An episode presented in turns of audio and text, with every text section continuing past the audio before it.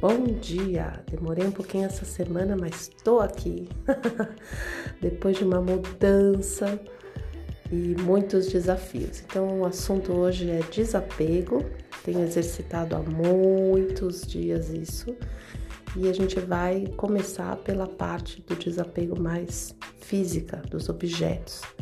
Uma roupa que está guardada lá no armário há dois anos, a gente nunca mais usou um objeto, um enfeite que está guardado na gaveta e os aqueles mais difíceis que alguém que a gente ama deu para nós, mas que a gente não usa.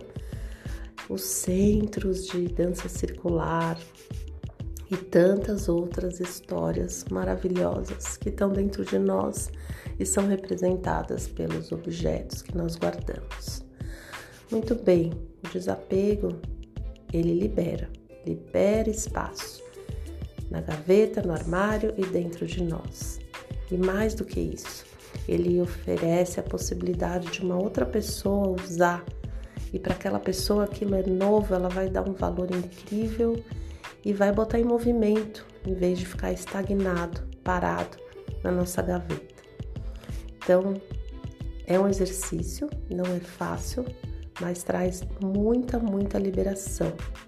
E quando a gente dá para alguém e a pessoa usa uma roupa, por exemplo, um sapato, e ela usa feliz, aí vem, nossa, um sentimento muito lindo de gratidão. Que bom que eu consegui. Que bom que essa pessoa está aproveitando. Muito bem, agora a gente vai falar do desapego num outro campo, campo dos pensamentos, no mental. A gente tem muitos apegos no campo mental. São ideias, crenças, pensamentos que a gente fica grudadinho. A gente acha que tem que ser daquele jeito, que aquilo é assim. Aí chega alguém que a gente ama ou que a gente nem conhece tanto e fala uma coisa completamente diferente. E a gente fica, ah, como que a pessoa pode ter falado isso? Como ela pode ter pensado isso? Que absurdo! Porque nós estamos grudados, apegados na nossa forma de olhar para o mundo, que é legítima, mas não é a única maneira. O mundo é vasto, cada pessoa tem uma história, um aprendizado. Então, se a gente consegue desapegar não do que a gente acredita, mas de achar que aquilo é a única maneira de olhar o mundo. Também abre muitas, muitas, muitas avenidas dentro de nós para o diálogo, para compreensão, para aceitação e para paz, para paz principalmente, porque a gente não fica arraigado, apegado em uma única forma de pensar e nos oferece a possibilidade de ter mais tolerância, mais sabedoria, mais espaço na nossa mente para entender o mundo.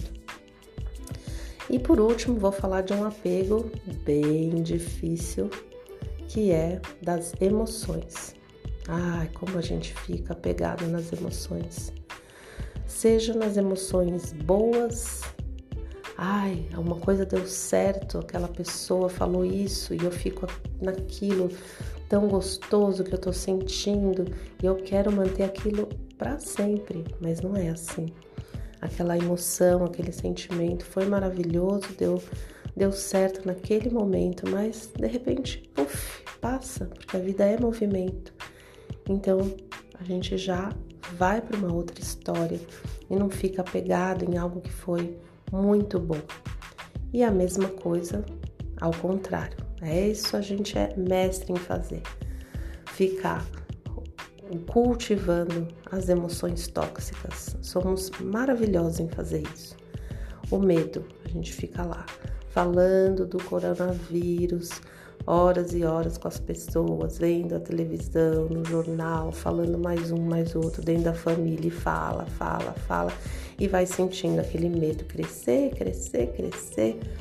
Porque cada um tem uma história pior para contar e a gente fica pegado nessas conversas e aumentando, e com isso a gente aumenta os nossos as nossas emoções tóxicas. Então, puf, se a gente consegue desapegar, Falar, não vou entrar nessa conversa, não me faz bem. Puf, deixa.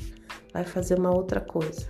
Porque algumas conversas não são úteis no sentido de trazer algo para que a gente possa fazer algo para compreender, para melhorar, para ajudar. Algumas conversas são só fruto desse apego, dessa energia que vem, que a gente se enfia nela e se apega e vai, vai, vai. Então, o apego também pode ser exercitado, desapego pode ser exercitado no campo das emoções. Não ficar guardando uma mágoa de uma pessoa que fez uma coisa para você faz quatro anos e ainda aquilo tá lá, ruminando, né? São muitos desafios do desapego. E quando a gente consegue uma coisinha pequena, seja uma, uma pessoa que a gente consegue dentro, de dentro para fora perdoar, seja um pensamento que a gente fala, ah, tá bom, eu acho isso, mas outra pessoa pode achar aquilo, e daí? Mas de verdade, de dentro para fora. Ou um sapato que até estava te apertando o pé e que você dá para alguém e a pessoa fica feliz e sai andando, pisando os próprios passos, é muito bom. E a gente sente muita gratidão cada vez que a gente consegue. Vamos experimentar? Eu já estou fazendo os meus exercícios essas últimas duas semanas e tem sido muito bom. Boa semana para você!